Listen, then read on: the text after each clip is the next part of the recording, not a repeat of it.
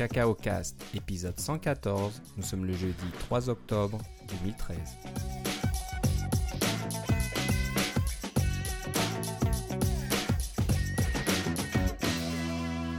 Bonjour et bienvenue à tous dans ce nouvel épisode de Cacao Cast. Philippe Casgrain, euh, fidèle au poste et de retour de vacances, c'est avec moi. Comment ça va Philippe? Ça va très bien et toi Philippe?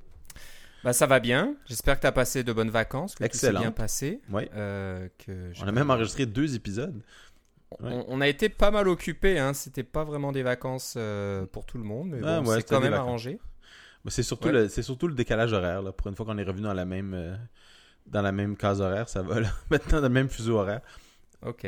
Ce qui était vraiment bizarre, c'est d'être d'être 6 heures en retard de tout le monde. C'est là que tu te rends compte que le matin, quand je me levais, il y avait des tonnes de trucs sur mon Twitter, sur mon RSS, etc. Mais le soir, quand j'avais le temps de le regarder, parce que euh, je m'embêtais un peu et des choses comme ça, parce qu'il n'y a pas grand-chose à faire le soir, euh, Il y avait plus il n'y rien. avait rien. C'était le désert total. C'était vraiment le... Tout le monde ça. dort. Oui, c'est tweets. Donc euh, voilà, tu as passé de, de bonnes vacances à Hawaï. euh, Et, Apple en a profité pour euh, désactiver la mise à jour du système 6 pour mon iOS 6 pour mon iPod test. Alors j'avais acheté un iPod de test que j'avais mis en iOS 7 bêta parce que je voulais pas l'avoir en, en, sur mon téléphone. Euh, j'ai passé mon téléphone à iOS 7 pendant que j'étais en vacances. Certains diront que c'est peut-être une erreur, mais ça s'est très bien passé. Et mon but, c'était de prendre mon iPod et de le ramener en iOS 6. J'avais laissé mon iPod à la maison pour pouvoir faire FaceTime avec ma fille. Et puis, euh, ils ont désactivé la signature de la, de la, du petit paquet à restaurer. Alors, c'est impossible maintenant de le downgrader en iOS 6. Ils ont fait ça comme 2-3 jours après. Alors là, euh, merci beaucoup Apple. J'ai dépensé euh, 200$ pour avoir un iPod de test. Puis maintenant, il me servira même plus comme iPod de test. bah, ça c'est dommage. Ouais, c'est vrai que Ils veulent que je développe pour iOS 7, ça l'air. Je pense que voilà, tu es, obligé d'aller dans cette direction. Il y a beaucoup de développeurs qui prennent la décision de ne supporter qu'iOS 7. Oui, je suis d'accord avec toi, du- mais j'aurais voulu quand même avoir un appareil pour pouvoir tester sur iOS 6. Bon. Ça va devenir compliqué euh, pour, pour pas mal de monde, oui, de, de garder des, des appareils comme ça qui fonctionnent avec les anciennes versions. Ouais, mais je trouve ça ridicule parce qu'il venait avec cette version-là, puis je voulais. Mais enfin, ça, c'est un débat pour un autre jour, mais il n'y a aucune raison, à part des raisons politiques, pour que Apple ait fait ça. C'est ça que je trouve. ouais. C'est ça que je trouve un peu ridicule, mais bon, que voulez-vous? C'est un peu la marche forcée avec Apple. hein. Oui, voilà. exactement Table ça. rase. on- Oui. Terre brûlée, un peu la politique de la terre brûlée, c'est faut avancer. On, Oui. on- on oublie le passé. ça, Oui, c'est ça. C'est que... l'héritage de Steve Jobs qui a toujours été comme ça. hein. Steve Jobs, euh, pour ceux qui ne savent pas, quand il est revenu chez Apple en 97, une des premières choses qu'il a fait, j'en ai peut-être parlé dans les anciens épisodes, c'est de se débarrasser du musée qu'il y avait euh, chez Apple. Donc Ouais. avec Cupertino, il y avait un musée avec des, des Apple II, des, des vieux Macintosh, etc. Première chose qu'il fait, il a, je crois qu'il a fait donation de tout ça à Stanford, l'université de Mais c'est ça qu'il y a, il y a un musée d'ailleurs qui s'appelle le Stanford Com- euh, Computer University Museum, quelque chose comme ça, là, qui vaut Voilà. la peine d'être vu à, à- si vous allez dans, la, dans cette région-là, euh, près de Stanford. Exactement. Donc c'est un peu le style de la compagnie. C'est on fait table rase et on, on regarde vers l'avenir, mais c'est sûr que bon, euh, il faut quand même euh, s'occuper un peu de ces pauvres clients qui ont encore des des appareils un peu plus anciens, des versions plus anciennes. Moi, j'ai a- eu la chance d'aller à Second Conf euh, la fin de semaine dernière. Alors, je, je suis rentré d'Hawaï et j'ai passé à peu près 10 heures à Ottawa et je suis retourné déjà à Chicago. Euh, et puis, euh, euh, mais j'ai passé une très belle fin de semaine à Chicago à, à la conférence Second Conf. Et la conférence d'ouverture était de Fraser Spears, qui est un, un programmeur et éducateur à une école en Angleterre, en Écosse, pour être précis. Et il nous parlait de, des... comment on, devrait faire des logiciels pour l'éducation. Puis un des trucs qu'il m'a dit, c'est qu'il nous a dit en fait à tout le monde, c'est euh, euh, ne vous devez pas supposer que vos euh, utilisateurs sachent lire. Alors c'est pas nécessairement parce qu'ils sont sont illettrés ou mais c'est parce que peut-être que c'est des enfants qui n'ont pas encore appris à lire. Alors iOS 7 qui a du texte partout. Euh, c'est un peu embêtant pour les jeunes enfants qui n'ont pas encore appris à lire. Ils vont apprendre à lire un jour, mais quand ils sont jeunes comme ça, là, c'est euh, pour pouvoir lire. Les autres trucs rigolos qu'ils nous disaient, c'est que toutes les affaires où il faut secouer un appareil pour euh, changer quelque chose, c'était très mauvais en éducation. Ça leur, ça coûtait pas mal cher en iPad si ça avait cette fonction-là. Alors, ils ont décidé de ne pas prendre aucun logiciel qui avait cette fonction-là. Donc euh, tu viens juste de, de faire référence à Seconde Conf. Alors comment ça s'est passé? Est-ce que tu peux nous donner un, un- un court résumé? Je ne veux pas te demander un, un compte rendu euh, complet comme tu avais fait euh, pour euh, C4, je crois. Hein, Ouais, si une des on conférences retourne dans C4, nos ouais, archives de ça. Cacao Cast, euh, on a trois ou quatre épisodes que tu as enregistrés. Et là, tu détailles chaque session et chaque, chaque journée en détail. Je sais Oui. pas si tu vas faire ça cette fois-ci, mais donne-nous pas un petit résumé. ouais, euh, oui, alors à Second Conf, il y avait plusieurs, euh, plusieurs euh, conférenciers. La chose que j'ai beaucoup aimé, c'est que c'était beaucoup des conférenciers que je ne connaissais pas. Donc, il j'ai rencontré beaucoup de nouvelles personnes et puis j'ai fait beaucoup de, nouvelles connaissances. Euh, mais il y, avait, il, y a, un thème qui est vraiment revenu, euh, c'est celui de l'éducation. Alors, il y avait des gens qui, euh, comment on enseigne, comment on peut enseigner aux enfants, comment on peut utiliser les, iPads en éducation ou les, les Mac en éducation et puis comment le changement est en train de s'effectuer des choses comme celle-là. Et c'était vraiment, c'était vraiment passionnant pour ça à ce niveau-là. Parce que c'est un problème dont on parle, on n'entend pas beaucoup parler dans, bien des conférences. Euh, il y avait bien sûr des gens qui nous présentaient leurs projets de, ou qui sont indépendants depuis un certain temps, là, comme il y avait Daniel Pasco de Black Pixel, etc.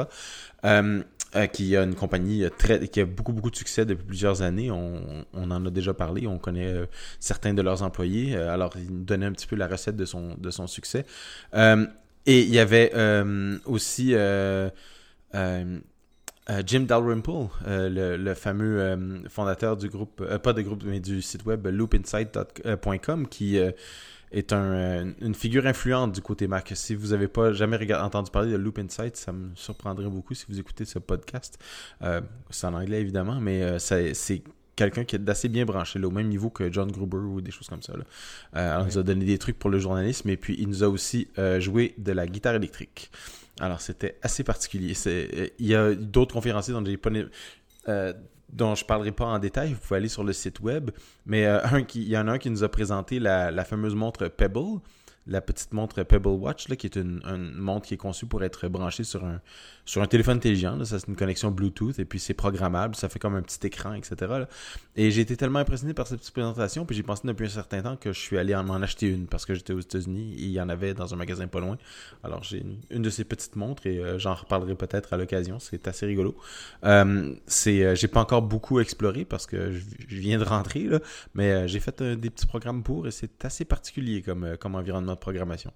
Euh, c'était ce genre de conférences-là, il y, avait, beaucoup de variétés et puis euh, euh, beaucoup de.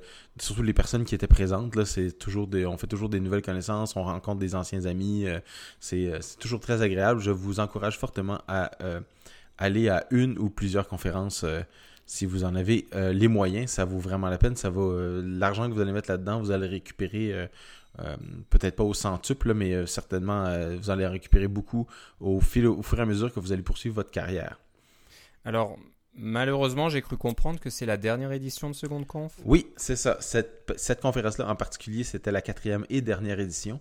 Euh, donc, c'est un peu euh, comme la plupart de ces conférences-là indépendantes. C'est pour ça que je dis allez-y quand elles sont là, parce que ça a une durée de vie. Hein. C'est, on n'en fait pas. Euh, c'est pas des trucs qui vont durer euh, éternellement, qui vont en faire à tous les années, à tous les trois mois. Il y a certaines conférences qui sont particulières, là, comme il y a 360 iDev, euh, qui, est, qui basé au Colorado, qui est une conférence qui revient souvent. Euh, il y a des euh, CocoConf, qui est aussi une conférence qui revient souvent, mais celles-là sont plus techniques. Alors, c'est pour apprendre des trucs, des, des API en détail et des choses comme ça. C'est euh, celle-là c'est un c'est une business là. On va là on paye et puis on peut rentrer et puis on peut rencontrer. Bien sûr qu'on rencontre du monde inté- intéressant mais euh, c'est c'est vraiment plus on va là pour apprendre un peu comme la WWDC mais en plus léger si on veut là. Parce qu'on parle pas directement avec les gens d'Apple on parle avec des gens qui utilisent les technologies Apple et qui se connaissent très bien mais pas euh, pas directement. C'est comme c'est comme euh, seconde main par rapport à la, technologie. On pas, alors que première main, ça serait directement de la WWDC. Mais c'est ce genre de, conférences-là, très technique. Alors que les conférences comme Second Conf, comme NS North aussi, comme Singleton, dont on a déjà parlé, euh, c'est des conférences plus de haut niveau, où on, va, euh, on y va euh, en très grande partie pour rencontrer des gens et en peut-être un peu moins grande partie, mais tout de même c'est important pour rencontrer les personnes qui vont parler euh, de sujets qui nous intéressent, ou peut-être de sujets qu'on connaît, auxquels on n'aurait pas vraiment pensé, mais qui, euh, quand on entend la personne en parler, ça, c'est vraiment, euh, c'est vraiment fascinant. Comme la montre Pebble en question. Exactement. J'ai j'ai hâte que tu nous en parles un petit peu plus là du SD4 Pebble et de voir ce que tu vas faire avec. Ça devrait être intéressant. Mais ouais, c'est sûr que ces, ces conférences-là sont bien pour ouvrir nos horizons, donc pour être euh, euh, exposé à des sujets qu'on connaît pas trop ou qu'on aurait tendance un peu à rejeter ou à dédaigner, puis à se dire, bah non, quand quelqu'un qui, en est spécialiste euh, nous parle de quelque chose de particulier, ah, ça donne envie de s'y intéresser. Donc, euh, moi, je me souviens qu'à Segleton, il y avait, il y avait une session sur les book- les e-books, là, donc la publication de livres électroniques, des choses comme ça. Et moi, je suis pas là-dedans vraiment, mais c'est intéressant de voir comment ça fonctionne, quels sont les challenges et, et euh, quelles sont les solutions et les Et, outils et pour qui ça. sait, peut-être qu'un Donc, jour, euh, tu vas en éditer un livre électronique. Pas nécessairement que tu vas en écrire un, mais tu vas peut-être avoir en éditer un parce que tu connais quelqu'un qui écrit un livre. Puis tu te dis, tiens, si on publiait sur le iBookstore, on pourrait avoir. euh, euh, ça serait plus facile, on aurait pas moins besoin d'éditeurs, on n'aurait pas besoin d'avoir euh, de, de frais de publication puis des choses comme ça. c'est juste comme publier une application finalement. Exactement, donc voilà, ça peut toujours servir. Donc euh, encore une fois, on vous conseille, euh, s'il y a une, une conférence de, de petite taille comme ça, euh, qui n'est pas forcément très technique, et ben, profitez-en, euh, ne loup- loupez pas l'occasion, parce que, comme tu disais, leur, leur durée de vie est limitée, donc euh, il faut en profiter tant qu'elles existent encore. Et voilà. bon, il y, y a pas mal de conférences un peu partout dans le monde, donc il y a toujours quelque chose. Ouais, à commencer par, à commencer par les Tech Talks de Apple qui ont été annoncés. Ouais. Euh, en- oui, en parlant de ça, donc euh, les Apple a annoncé les Tech Talk euh, sont de retour. Encore une fois, ils sont pas partout, donc euh, il y en a pas au Canada, il y en a pas en France, mais il y en a dans des grandes villes qui sont pas trop éloignées, donc on va dire. Alors New York pour les pour les nous les Canadiens, c'est accessible, c'est pas la porte à côté, mais c'est accessible. Euh, et puis Londres, par exemple, pour les Français, c'est aussi pas trop loin. On peut prendre le, le train, et traverser alors le Berlin. tunnel et puis euh, se retrouver à Londres pour euh, les Tech Talks. Donc euh, encore une fois, c'est juste une journée. Mais la nouveauté cette année, c'est qu'il y a deux... euh, comment on dit ça deux, deux tracks, là, Ben, deux, Deux pistes différentes. deux types là. de sessions. Ouais, c'est ça. Mais Et, qui euh, sont sur deux jours. hein. Alors, on s'inscrit pour une des deux journées. Voilà, c'est donc, euh, il y a donc une, une journée c'est le développement de jeu et l'autre journée c'est euh, Développement d'applications. business, etc. Plus, plus classique, j'imagine. Ouais. J'ai, faudrait que je regarde parce que moi je me suis pas inscrit, mais Philippe, toi tu t'es inscrit et tu Mais as été accepté. Oui, c'est ça. Ça- Alors, ça coûtait rien de s'inscrire. Puis, je, je suis déjà allé à Tech Talk là, il y a plusieurs années. C'est comme une mini WWC d'une journée. Alors, je me suis dit, ça, ça coûte rien. Euh, je vais m'inscrire pour voir. Puis, je pourrais décider après si jamais je suis accepté. Puis, je me suis dit, bon, comme je suis allé à la WWDC, ils vont sûrement dire euh, non, vous pouvez pas y aller ou des choses comme ça. Mais euh, bon. À ma grande surprise, j'ai été accepté à la, au Tech Talk de New York et moi j'ai choisi le, la journée pour les jeux euh, parce que j'ai un intérêt pour les jeux puis je voulais avoir euh, euh, j'ai pas passé beaucoup de temps à la WWDC à, ce- niveau-là. Fait que je voulais voir euh, un peu pour des, des- des projets personnels dont on reparlera peut-être plus tard. Mais euh, je me suis inscrit puis j'ai décidé d'y aller malgré le fait que ça va quand même me coûter pas mal pour le transport. Euh, mais c'est parce que ces occasions-là sont, sont limitées, d'avoir des interactions avec les gens d'Apple directement et puis d'avoir vraiment, comme je disais tantôt, la première main. Alors il faut, euh, il faut, faut vraiment en profiter quand on, on, a accès et c'est ce que j'ai décidé de faire. Alors mercredi le le voyons mercredi 16 le 16 octobre, oui c'est ça. Ouais. Je vais euh, arriver à New York à 8h le matin et je vais repartir de New York le 8h le soir et c'est un peu plate parce que je suis jamais allé à New York. Mais là je vais avoir été à New York mais pas vraiment. T'auras pas le temps de voir grand chose. non non, c'est ça. Je vais être en dedans pas Bon. mal toute la journée. Ça ne sera que partie remise. Euh, Voilà. Pas très loin comme, euh, comme je disais. C'est dommage parce que j'ai plusieurs amis que j'ai rencontrés à Second Conf ou à NS North, des choses comme ça, qui me disent Ah, quand tu viendras à New York, on ira prendre quelque chose, tout ça. Puis finalement, ça. je suis même pas assez là assez longtemps pour pouvoir aller les voir. C'est un petit peu triste à ce niveau-là, mais enfin. On pourra le refaire. Bon, bah, tu nous Exactement. en parleras. Euh, on, on parle des Tech Talk, mais malheureusement, les, les soumissions sont fermées. Donc, Ah oui, euh, ça a je duré deux jours. hein. C'était comme du vendu. 25 au 27 euh, septembre. Alors, si vous en aviez pas entendu parler, moi, je l'avais retweeté.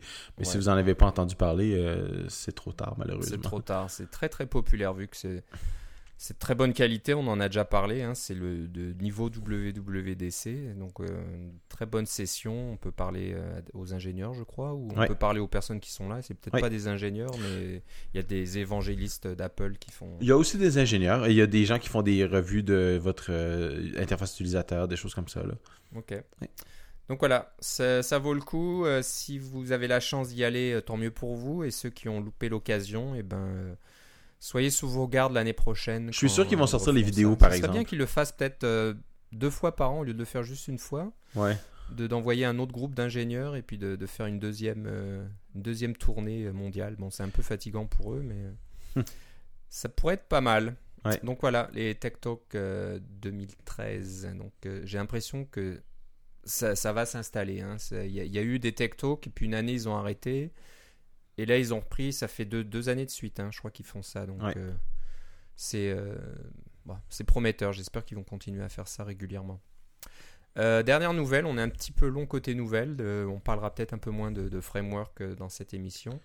Mais Apple vient aussi d'annoncer la disponibilité d'achat en volume pour le Mac App Store. Donc ça existait déjà pour le, le, le iOS, euh, l'App Store pour iOS, euh, mais ça n'existait pas pour le Mac App Store. Donc c'était un petit peu gênant.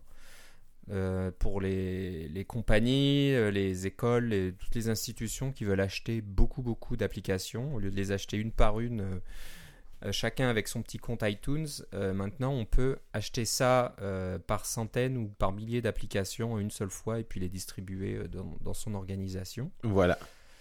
Donc euh, bah, c'est une bonne nouvelle, je pense que ça va, ça va aider pas mal de développeurs. Euh, je sais pas. Mais les conditions, c'est parce que d'abord, c'est il faut que Ouais. les développeurs acceptent, parce que c'est pas toutes les votre application n'est pas automatiquement là-dedans. Là, il y a un, un nouveau euh, un, un- un nouveau contrat à accepter. Mais la particularité, c'est que quand euh, vous faites vous faites ce genre de de vous acceptez cela, ça veut dire que euh, vos applications vont être vendues à 50% de rabais si les, institutions ou les, entreprises en achètent 20 ou plus. C'est exactement c'est- tout ce que ça veut dire. Donc, euh, c'est une possibilité pour vous. Mais si, si vous ne voulez pas euh, participer avec ces, ces conditions-là, euh, ben, vous, simplement, vous participez au programme de volume. Mais si vous participez, vous cochez la case, vous acceptez le contrat, vous, vous avez la possibilité de vendre votre application comme ça pour, euh, pour moins cher, mais en vendre potentiellement beaucoup plus. Parce que quand tu achètes une licence, là, puis qu'ils en achètent euh, 30 ou 40 ou 50 ou 100 ou 1000, euh, on s'attend que le support technique qui est probablement pas multiplié par 1000. Euh, c'est ces grandes entreprises-là ou ces institutions-là qui vont en acheter 1000. Ils ont du support technique à l'interne. Il va peut-être avoir une ou deux de leurs personnes qui vont vous contacter, mais c'est pas les 1000 qui vont vous contacter. Alors, c'est souvent un- ça vaut souvent la peine de, de s'enrôler dans ces programmes-là pour pouvoir avoir le potentiel de faire plus de ventes. Et si votre application s'applique plus euh, à des écoles ou à des institutions ou à des entreprises, euh, pensez-y même pas et faites-le tout de suite. Là. Vous allez avoir beaucoup plus de chances de, vendre votre application à ce moment-là de, cette manière-là. Voilà, donc euh, bah, on est content de voir que les choses bougent un peu sur le, sur le Mac App Store. C'est pas parfait de la vie de nombreux développeurs. hein. Il, y a, il y a toujours des limitations, mais bon, les, les choses avancent. Euh, voilà, donc euh, ça c'était un peu les, les nouvelles pour aujourd'hui. On va parler euh, d'un site de notre ami. On va bientôt renommer notre podcast pour appeler le, le Matt Thompson Show, quelque chose comme ça, parce que à chaque fois il euh, sort quelque chose de nouveau d'une semaine sur l'autre quasiment. Mais, mais, c'est nouveau, mais c'est pas juste nouveau dans le sens de dire euh, euh, pas utile. C'est- On vous parle pas de chacun de ces blogs ou des choses comme ça. On parle de trucs, c'est vraiment. Ça, ça, nous jette pas à terre, mais presque. Bah voilà, et, il le fait lui-même apparemment. C'est lui qui signe, à moins qu'il ait une équipe derrière lui qui le dise pas. C'est possible, mais Euh, apparemment non. Il a, il a développé euh, un site. Il a probablement fait ça en une fin de semaine ou en une soirée, j'en sais rien. euh, qui s'appelle ASCII WWDC. Ça vous permet de faire de la recherche textuelle dans toutes les sessions de la WWC, WWDC pardon, de cette année.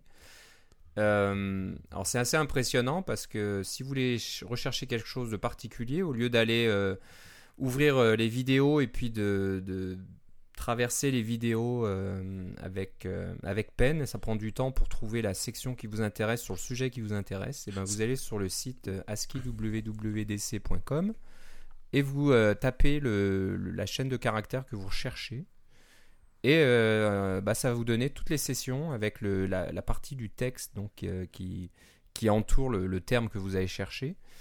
Et comme ça, voilà, vous trouvez tout de suite euh, de, quelle session il s'agit. Et puis, euh, à la limite, vous pouvez ensuite regarder la vidéo. Donc, euh, c'est vraiment très pratique.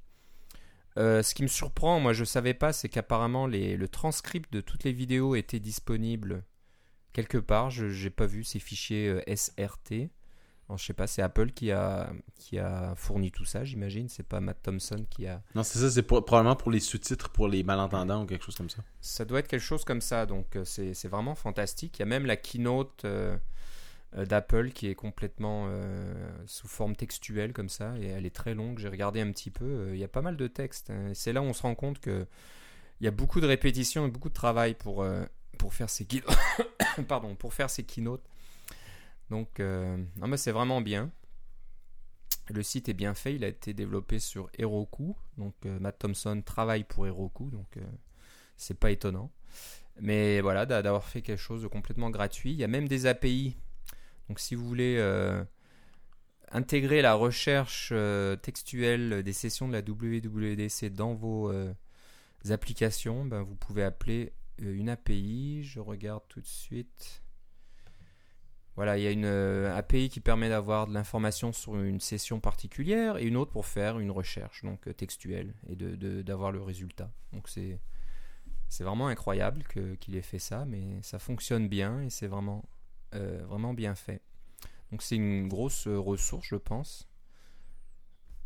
Quand on y pense d'avoir euh, une recherche textuelle de, toutes ces vidéos. Oui, c'est ça, parce que même si vous téléchargez les PDF puis faire des recherches, là-dedans, ce que vous avez, c'est le. Vous avez les images. Alors, le texte qui a été présenté dans, les images, vous pouvez faire des recherches là-dedans, là, s'il y a du. euh, euh, mais, mais même si- s'il y a des. Ce qu'il y a dans le. c'est la transcription, c'est ce que les gens ont dit. Alors, c'est ce que vous pouvez. C'est ce, qui, ce que vous allez avoir en. Euh, en, généralement, on peut lire euh, trois à quatre fois plus rapidement que ce qu'on peut euh, écouter. Alors, si vous voulez vo- voir rapidement une session, vous pouvez la lire directement, puis on la lit en diagonale, et puis voilà. On n'a pas besoin de passer euh, 55 minutes à écouter quelqu'un parler devant des devant les différentes diapositives. Ouais, alors ce qui est marrant, c'est que tu peux faire une recherche sur NS Hipster, donc le site de Matt Thompson, et euh, il apparaît. Donc euh, je pense qu'il soit Matt a parlé pendant la WWDC. Oui, oui, oui, ou c'est ça. Oui, non, ma- euh, il a présenté la session les tips and tricks in Coco ou quelque chose comme ça. Ouais, c'est ça. Ah oui. Gems in Coco and Coco. J'ai vu, j'ai assisté à cette session-là en personne. J'ai vu quelqu'un qui s'appelait Matt Thompson sur les et qui ressemble à la photo qu'on voit là. Donc, il y a au moins une instance de Matt Thompson qui était présente Ouais, à la ouais. WWDC. Mais je sais pas c'était lequel de ces clones. Je sais pas. Il y en a plusieurs. Donc, euh, non, vraiment très intéressant. Donc, Oui. une bonne idée. Le site s'appelle euh, ASCII WWDC, donc ASCII WWDC.com. Et c'est tout simple. Il y a une grosse, euh, une grosse boîte là, pour taper le texte et vous faites une recherche complète. Donc, euh, ben, bravo encore une fois. Bon, comme je disais, c'est le show Matt Thompson. On va encore parler quelque chose qu'il n'a pas écrit, mais qui fonctionne avec euh, un framework euh, qu'il a écrit, mais pas tout seul. Il- je pense que AF Networking version 2, il y a eu beaucoup de monde qui ont contribué. au- De au collaborateurs, ouais, c'est ça. Mais quand même. Donc, euh, bah, ça s'appelle AF Networking Meter. Euh, ça permet de- de- d'obtenir un petit rapport qui va vous montrer le détail de votre activité réseau pour iOS. Donc, euh, si vous utilisez les classes AF Networking, donc pour euh, faire vos, communications réseau, pour euh, télécharger des documents, des images, etc. Comme vous passez par les classes internes de AF Networking, ce plugin, donc c'est une classe qui fonctionne avec AF Networking, va peut-être pas intercepter, mais va enregistrer le détail des communications, donc le nombre de requêtes qui ont été faites, euh, le nombre d'octets qui ont été euh, transférés, le nombre d'images qui ont été téléchargées. Euh, le, ce qui est intéressant, c'est le, le temps de réponse de vos requêtes. Donc si vous avez, vous avez envie d'un peu suivre la santé de votre application et de vous assurer que l'appel de vos API, par exemple, sur votre serveur sont suffisamment rapides, et ben vous pouvez utiliser AF Networking Meter dans votre application pour générer ce petit rapport interne et puis euh, le- l'envoyer à vos serveurs ou euh, utiliser euh, des, je sais pas moi, quelque chose comme des crash, re- peut-être pas les crash reporters, mais des, choses comme Hockey App ou Hockey Kit et puis récupérer ce genre d'informations quelque part et puis de, faire un peu de statistiques là-dessus. Donc, ben, c'est pas mal. Ça s'appelle AF Networking Matter, c'est sur GitHub. Et le développeur s'appelle Stanislas. je suis pas sûr de son nom. Son, son nom d'utilisateur, c'est Stanisla W. Ouais, mais c'est Stanisla Pankevich. Pankevich, voilà, tu as trouvé le, son nom plus vite que moi. Oui, il était juste en bas de la page. Ah, c'est en bas de la page. Donc Stanisla avec un W Pankevich. Donc euh, voilà, c'est intéressant. Beaucoup de choses autour de AF Networking qui a énormément de succès. Donc beaucoup de plugins, beaucoup de choses euh, qui sont en train de se développer autour de cette solution. C'est une bonne chose parce que si vous cherchez quelque chose de bien particulier euh, qui fonctionne avec AF Networking, les chances sont assez grandes que vous trouverez quelque chose euh, sur GitHub. Donc voilà, ça s'appelle AF Networking Meter. on va être un peu plus technique maintenant, on va descendre un petit peu à l'intérieur des puces qui euh, font fonctionner vos, vos iPhones. Et pas n'importe quel iPhone. Pas n'importe quel, le tout dernier, le, iPhone 5S, euh, qui contient donc le A7 qui fonctionne en 64 bits. Donc c'était une grosse annonce d'Apple. Que personne n'avait vu venir. Personne n'avait vu venir et euh, qui pourrait paraître superflu. Hein. Donc il y a quelques concurrents d'Apple qui en ont profité pour dire ouais franchement c'est du marketing, tout ça, 64 bits pour accéder plus de 4 gigaoctets de mémoire. Tout je pense que maintenant que le, téléphone est sorti, euh, on sait qu'il y a 1 gigaoctet de mémoire dedans. Ça a été, euh, ça a été démontré par le, la, disponibilité. Euh, les, quand on fait tourner des programmes dessus ou quand on le désassemble carrément, là, comme les gens de iFixit, là, il y a donc seulement 1 giga de mémoire dedans. Mais je pense que j'avais mentionné quand on a fait une émission spéciale sur les annonces d'Apple que, à mon avis, c'était la, la, caractéristique la plus importante de ce téléphone-là d'être euh, d'être 64 bits plutôt que 32 bits. Et euh, dans l'article euh, qu'on a mis en référence, l'article de Mike Ash, il va nous simplement nous expliquer pourquoi c'est vraiment quelque chose de très important d'être en 64 bits parce que la mémoire c'est pas c'est pas ce qu'il y a de, plus important dans un, dans un téléphone. On parle pas de la mémoire de stockage. Là. Un téléphone fait quand même 64 Go. On parle de la mémoire vive d'utilisation qui est de 1 Go euh, et sur vos Mac qui est autour de 4, 6, euh, pardon, 4, 8 ou 16 Go généralement. Et si on a un système 32 bits, on peut pas adresser vraiment plus que 3 Go à la fois. Ça veut dire que pour une application, vous pouvez pas euh, faire un bloc de plus que 3 gigas de mémoire à peu près, parce qu'il y a 1 giga pour le système d'exploitation. Euh, mais euh, vous êtes pas mal limité à 3 gigas, dépendamment des architectures. alors que si vous avez du 64 bits, ben là, on est rendu dans les téraoctets, les pétaoctets ou quelque chose comme ça, de mémoire que vous pouvez accéder. Je me rappelle pas du chiffre exact, mais c'est beaucoup, beaucoup, beaucoup plus.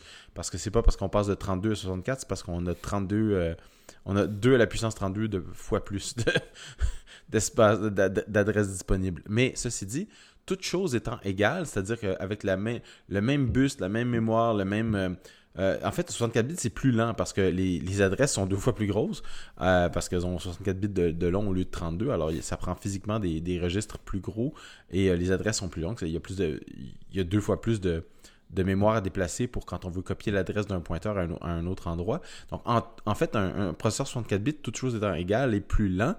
Mais évidemment, les processeurs 64 bits sont optimisés. Ils ont plus de registres, ils ont des registres plus rapides, ils ont euh, plus de, mémoire cache, ils ont plus de euh, ces choses-là. Alors, c'est la première optimisation qu'on fait pour les processeurs 64 bits. Et la deuxième qui a été faite, qui est expliquée en détail dans euh, l'article de, de, Mike, c'est le jeu d'instruction n'est pas le même. on passe du 32 au 64, donc on peut refaire le jeu d'instruction. On n'a pas besoin d'être compatible binaire. Il y a un mode 32 bits encore, là, mais euh, le processeur fait les deux. Mais euh, quand on est en mode 64 bits, on utilise un jeu d'instruction euh, réduit qui permet, lui, d'aller plus vite parce qu'on peut, on peut exécuter plus d'instructions par, par tour d'horloge, finalement. c'est il y a un paquet de raisons techniques pour lesquelles les processeurs 64 bits sont, euh, Apple dit, deux fois plus rapides. Et apparemment, les benchmarks disent que c'est à peu près vrai, mais euh, bon, ils sont pas seulement plus rapides, c'est aussi l'avenir. C'est la raison pour laquelle tous les Macs actuels sont 64 bits, etc. Euh, les détails techniques dans l'article, l'article de Mike. Voilà, donc c'est c'est assez, je vais pas dire complexe, mais bon, c'est sûr qu'il faut il faut avoir un peu la tête là-dedans. Euh, c'est pas très compliqué. Je pense que Mike a fait des efforts pour, euh, rendre ça assez facile à lire. mais, Oui, euh, c'est un bon effort de vulgarisation parce que ouais. si vous programmez en ce moment, euh, que ce soit pour un Mac ou pour un, un PC ou un téléphone intelligent, euh, c'est bon de savoir les détails techniques ou d'être au courant qu'il y a des... euh, vous travaillez pour un processeur puis quels sont, quel genre de limitations il a, euh, le processeur, quel genre de bus, quel genre de, de mémoire à laquelle vous parlez, c'est quoi les caches niveau 1, niveau 2, niveau 3, pour savoir... euh, quand vous voulez optimiser votre programme ou vous voulez faire extraire toute la performance possible ou vous demandez pourquoi votre programme est lent alors que vous avez testé avec euh, 10 arrêts d'autobus puis ça va vite, mais quelqu'un a, mis 10 000 favoris dans son euh, dans votre programme puis ça c'est lent, mais pourquoi? Euh, C'est pratique de pouvoir savoir, d'avoir au moins une idée sur laquelle on du processeur sur lequel on fonctionne pour avoir vraiment la bonne idée de les bonnes idées d'optimisation. C'est quelque chose que je recommande à tous et à toutes. Vraiment intéressant, ouais. Donc, euh, tu disais que ouais, les, les pointeurs plus grands, c'était ça, ça ralentissait un petit peu, mais j'ai lu aussi que comme il y a plus de registres, C'est ça.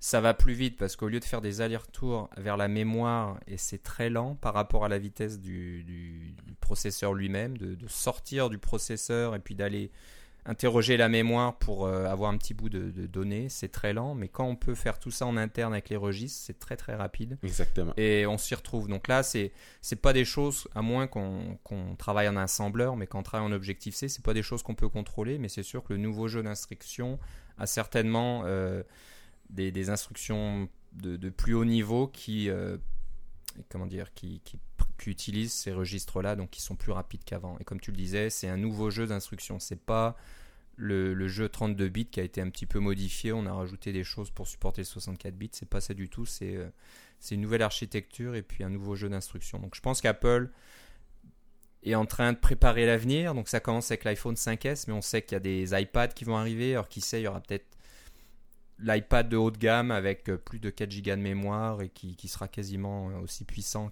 qu'un MacBook ou quelque chose comme ça. Éventuellement des MacBooks eux-mêmes qui euh, utiliseraient un, Ouais, ça, un on en 7 ou un parle, c'est 8. clair. Mais euh, là, on voit que les processeurs Intel, après avoir pris une pause au niveau de la, de la consommation de- d'énergie, euh, de la réduction de consommation d'énergie, recommencent à, à, à- à se diriger vers le bas, là, dans le que garder une performance équivalente ou même meilleure, tout en consommant moins d'énergie. Alors, euh, lequel va arriver en premier à l'endroit où on veut avoir les MacBook Air? Parce que les MacBook Air, les nouveaux, là, ils, ont, ils durent quoi, 12 heures sur la batterie? Là? Ouais. C'est commence à être impressionnant. Là. Exactement. Donc, euh, bon, on va voir, mais c'est vrai que c'est intéressant. C'est intéressant de savoir de quoi, de quoi il s'agit. Donc, au lieu de penser que c'est juste euh, du marketing et du blabla, non, il y a, il y a- il y a des raisons euh, techniques derrière tout ça. Donc, euh, allez Ouais. voir euh, sur le site de Mike H, M-I-K-E-A-S-H.com, et vous aurez le, le lien complet dans les notes de l'émission. Vous faites une petite recherche. Tous les vendredis, Mike H. Je pense que pas tous tous les, les deux vendredis. vendredis, tous les Voilà. deux semaines, ouais, c'est ça. assez régulièrement le vendredi, il fait son petit Q&A. Et Mike est vraiment un, un gourou dans tout ce qui est runtime, Objective-C et puis les choses en interne. Donc, euh, il connaît vraiment beaucoup de choses et vous pouvez apprendre beaucoup, beaucoup de trucs euh, intéressants. Euh, une partie, une- un sujet dont parle Mike H dans son article, c'est le fameux pointeur ISA. ISA, Euh, ouais, c'est ça. ISA, on va dire. Donc, euh, non, c'est donc- ISA parce que c'est is a, tu sais, c'est dans le- Is en anglais, ouais. c'est le type de classe. Parce que quand on crée un objet en Objective-C, euh, euh, si vous allez voir dans le runtime, en fait, on a les sources pour le runtime. Alors, euh, tout ce qui est, quand on envoie des messages, etc., la structure est toute là. C'est un struct en C, alors vous pouvez aller voir de quoi ça a l'air, trouver les, les adresses des différents sous-ensembles et tout désassembler ça. Et il y a des gens qui font ça parce qu'ils veulent accéder directement au euh, pointeur ISA. Ce, que, ça nous dit, c'est ça dit quelle est la classe de cet objet-là. L'Objective-C est défini comme ça. Le premier élément étant, euh, étant euh, un ISA. Mais ce qu'ils ont fait, c'est qu'ils ont fait une, optimisation pour le 64 bits, c'est que ISA n'est plus un pointeur. Alors, c'est un, c'est sûr que c'est 64 bits parce que il y a 64 bits de réservé. Alors, ça ressemble à un pointeur au lieu de 32 bits, mais ça ne pointe plus directement sur la euh, classe en question euh, de votre objet. Ça pointe plutôt une partie du pointeur est un pointeur 33 bits, je pense, sur la classe elle-même. Et puis ensuite, tous les autres bits sont utilisés pour d'autres optimisations. Un exemple d'optimisation, c'est le, le comptage des références, le reference count, quand on utilise ARC, on, on le voit plus vraiment, le, reference count, mais euh, il est toujours là. Hein. En fait, ceux qui programment depuis un certain temps euh, euh, ont fait des retain, des release, des auto-release. Et puis, il y avait un, on savait que quand le reference count arrivait à zéro, la méthode dealloc était appelée sur notre objet et il disparaissait. Eh bien, une des optimisations qui peut être faite, c'est de garder le reference count de l'objet dans ce même pointeur ISA pour. Euh, enfin, c'est pas un pointeur, c'est la même structure si on veut, euh, c'est même bit, pour avoir euh, un calcul très rapide de l'augmentation ou de la diminution du, compte de référence, ce qui permet, ce qui est une opération extrêmement commune en Objective-C, ça arrive quasiment tout le temps. et puis là, elle est super optimisée. Et puis pour savoir, là, les, les, fins finaux qui utilisaient directement le pointeur ISA euh, pour savoir quelle était la classe. Et ça marche plus en 64 bits. Il faut appeler vraiment la méthode euh, soit du runtime ou la méthode du Objective-C pour obtenir la classe. Qui était, qui était la chose à faire au départ. Si vous faisiez pas ça, vous deviez avoir des. J'espère que vous avez des bonnes raisons, juste pas pour vous sentir. Euh, c'était pas interdit, là, mais c'était c'était pas vraiment recommandé. Et puis, il n'y a rien qui dit que dans euh, quelques années, comme tu dis, quand les téléphones vont avoir plus que 4 gigas de mémoire et puis qu'ils ne vont pas euh, rechanger cette optimisation-là pour l'enlever maintenant parce qu'ils ont besoin vraiment des 64 bits au complet ou au lieu d'être 33 bits de pointeur, c'est 34 ou 35 là, euh, pour pouvoir adresser plus de mémoire. Alors, ils vont continuer à faire des optimisations dans le runtime grâce au fait qu'on est en 64 bits. C'était une petite nouvelle intéressante qui était passée directement dans. Ah, je l'avais vu dans un article de Greg Packer, qui est un, qui est un, ingénieur du runtime chez Apple. Euh, qui, qui, est son propre blog, on va mettre dans les notes de l'émission, mais euh, Mike, évidemment, fait une référence à, à, ce blog-là aussi. Alors, si vous lisez l'article de Mike et vous lisez les références, vous allez tomber sur celle-là aussi. Voilà, c'est très intéressant, c'est assez, passionnant de voir comment ça fonctionne à l'intérieur de toutes ces optimisations, et c'est vrai que chaque euh, milliseconde gagnée euh, fait une grosse différence quand on est dans ces, à ce niveau-là, des choses qui sont appelées des millions de fois, des millions de fois par, euh, par seconde. Donc très intéressant tout ça et donc encore, encore un changement avec l'architecture 64 bits à laquelle on ne s'attendait pas trop.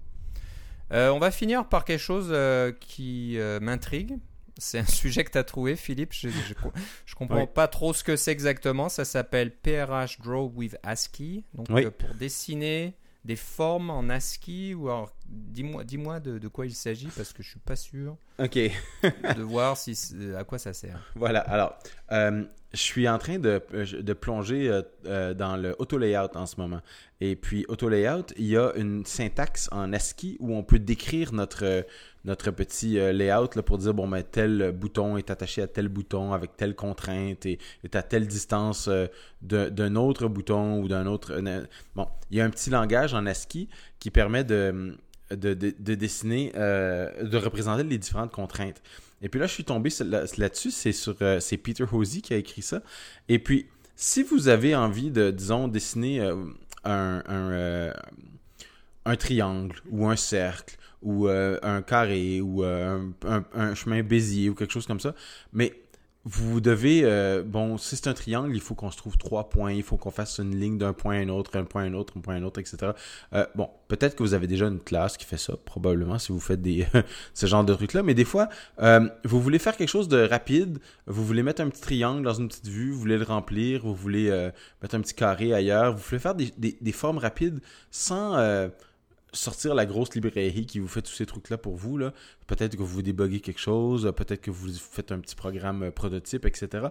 Eh bien, pourquoi ne pas dessiner le triangle ou le, cercle, etc., en, euh, en utilisant des caractères ASCII? Alors, nos, nos auditeurs les plus, euh, disons, qui, qui, sont, qui ont commencé avec les modems, etc., là, il y a comme, comme, moi, comme toi et moi, là, euh, au début, on se rappelait de ce que c'était l'art ASCII. C'était l'art de représenter une image à l'aide de caractères ASCII, les caractères de... Euh, les différents, toutes les lettres du clavier et puis les différents symboles comme le, tilde ou les barres verticales ou les barres euh, obliques, etc. on peut faire des, des petites images qui ont aujourd'hui un côté très rétro, mais ça, ça peut représenter toutes sortes de choses exactement grâce à des caractères texte finalement. Eh bien, si vous utilisez ce même genre d'idée, euh, caractère texte, pour euh, représenter une forme, un carré, un cercle, euh, etc., ou un triangle, ben vous pouvez utiliser la petite classe de Peter Hosey pour la dessiner sous forme d'un d'un dessin Core Graphics. Donc, un, triangle haute résolution dessiné grâce à de l'art ASCII. C'est vraiment, vraiment amusant. Je sais pas si oui. c'est un exercice de style. Oui, c'est ça. Je sais pas si c'est super utile, mais c'est quand même rigolo.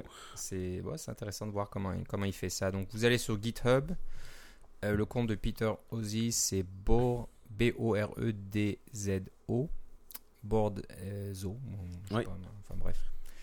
Et euh, donc, vous trouverez le code source de cette classe qui est assez, euh, assez intéressante, assez drôle. Donc, PRH Draw with ASCII.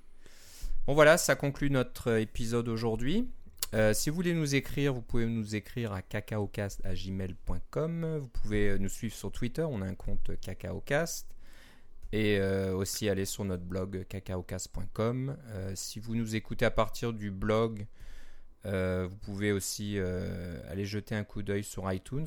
si vous cherchez, tapez cacaocast sur iTunes, vous allez nous trouver tout de suite. Donc euh, vous pouvez vous abonner et puis euh, si le, le, contenu de, ce qu'on raconte vous plaît, ben, laissez-nous une petite euh, revue positive, ça aide toujours. Philippe, si on veut savoir ce que tu fais, qu'est-ce, je sais pas, qu'est-ce que tu essayes de développer avec ton SDK Payable ou doit-on Ouais, c'est ça. Ça va être le plus simple, ça va aller d'être d'aller sur Philippe C, L I P P E C sur Twitter. Et moi, c'est Philippe Guitard, G U I T A R D, tout attaché sur Twitter aussi. Euh, donc on va se reparler dans à peu près deux semaines. Qui sait, peut-être qu'Apple aura annoncé la disponibilité de, de, Mavericks. ah non, un Mac Pro, un Mac Pro. On attend toujours. Il y a le Mac Pro qu'on attend toujours. Il y a Mavericks qu'on attend toujours. J'entends dire que il y a moins en moins de. Bah, on n'a pas eu de, nouvelles bêta de Mavericks depuis un bout de temps. Euh, ceux qui utilisent Mavericks, moi je l'utilise pas encore personnellement, mais nous disent que c'est très stable, il n'y a pas de crash, que ça fonctionne très bien. Donc euh, ça voudrait dire que ça ne saurait tarder. Donc, euh, on croise les doigts. qui sait, peut-être que dans deux semaines, on pourra en parler un peu plus. Euh, sinon, il faudra être un peu, un peu plus patient. On sait qu'il y a des choses qui vont venir euh, cet automne du côté d'Apple. Ils l'ont annoncé. Tim Cook a dit qu'il y aurait des nouveaux produits. Alors, peut-être qu'il considère le Mac Pro comme un nouveau produit. Je suis pas sûr. On en reparlera. On a bien hâte. Bon, euh, d'ici là, moi je te souhaite une bonne fin de soirée, puis euh, on se reparle une prochaine fois. Salut. Bye bye.